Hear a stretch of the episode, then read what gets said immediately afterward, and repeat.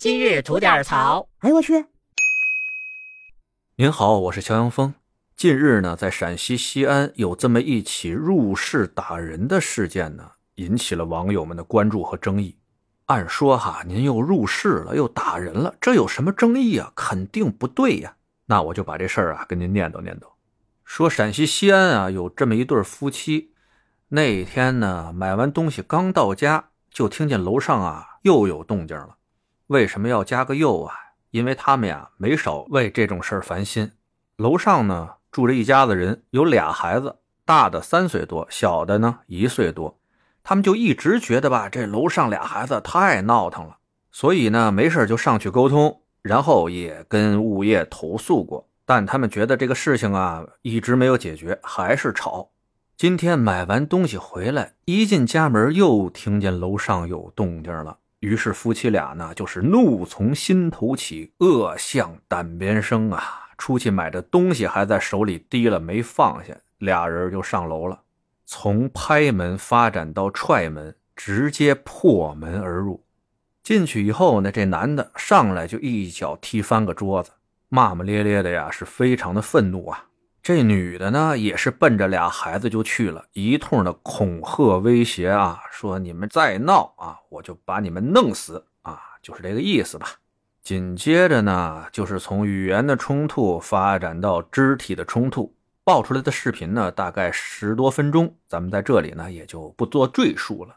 那就此事啊，在网上网友们分成了泾渭分明的两派。有一派认为呢，这个私闯民宅的男女不但威胁孩子，还动手打人，应当严惩。还有一派呢，觉得哎，凡是楼上楼下有矛盾的，责任百分之九十九点九都怪楼上。这对打人的夫妻啊，一定是被折磨的受不了了，最后呢，才干出了这种失智的举动。那我们作为一个啊，负责任的。有态度的不和稀泥的吐槽节目啊，我也说一下我的看法。首先呢，这个事情的起因一定是因为楼上孩子们在活动的时候造成了一定的噪音。家里有孩子的都能知道，别说俩了，就是一个人家这小野兽真是想犯疯的时候，不是一个扫堂腿真控制不了他。那这个时候主要就不是孩子们的问题了，一个一岁，一个三岁，孩子们能懂什么呢？这个时候就要看我们家长的素质了。说白了，该用扫堂腿的时候，您得用扫堂腿，得记着咱楼下住着活人呢，对吧？尤其是在晚上大家要休息的时候，咱们一定要尽量的控制、控制再控制。实在不行啊，孩子太有精神了，让他上床上蹦去，多少能好点吧。再说楼下的这二位啊。不知道您二位是不是对噪音这个事的承受能力极差？反正呢，这事儿的确是办左了。本来自己有理的事儿，上去一闹，出大事儿了。告诉您，简单的说吧，非法侵入他人住宅尚不构成犯罪的，处十日以上十五日以下拘留，并处五百元以上一千元以下的罚款。而构成犯罪的，处三年以下有期徒刑或者拘役。再加上您这动手打人的行为，如果伤者的伤情经过司法鉴定以后形成了轻伤或者轻伤以上，那您就属于故意伤害罪了，那就是三年以下有期徒刑啊。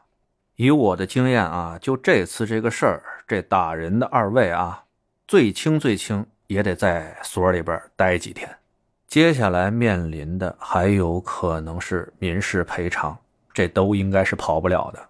再有就是爆出来的视频，二位实在是太嚣张了，从踹门到掀人家桌子，到进来的这些话，到动手打人，每个人的家都是自己最后的避风港啊！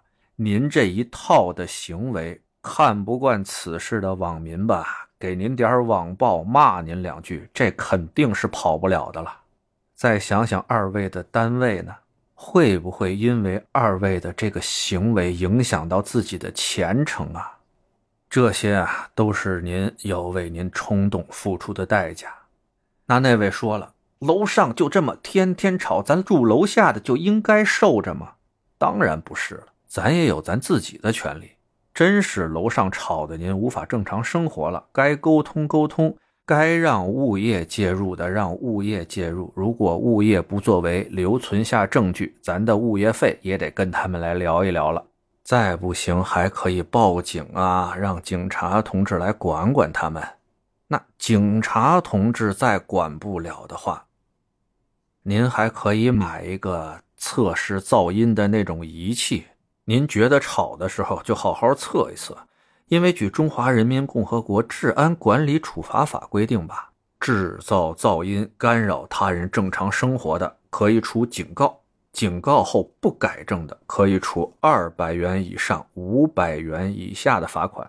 记住，这种处罚不是一次，可以是持续的。那具体多大分贝算影响正常生活呢？应该有一个具体的数字，大家可以上网查一下啊。我记着啊，白天应该是四十分贝，晚上应该是二十五分贝，大差不差吧？那咱们收集好证据以后，不管是报警还是起诉，都是可以的，也都是能够保护咱们正当权益的。好了，各位，关于这件事儿啊，您觉得这个打人夫妻如果被判刑的话，他们冤还是不冤？咱们在评论区聊一下呗。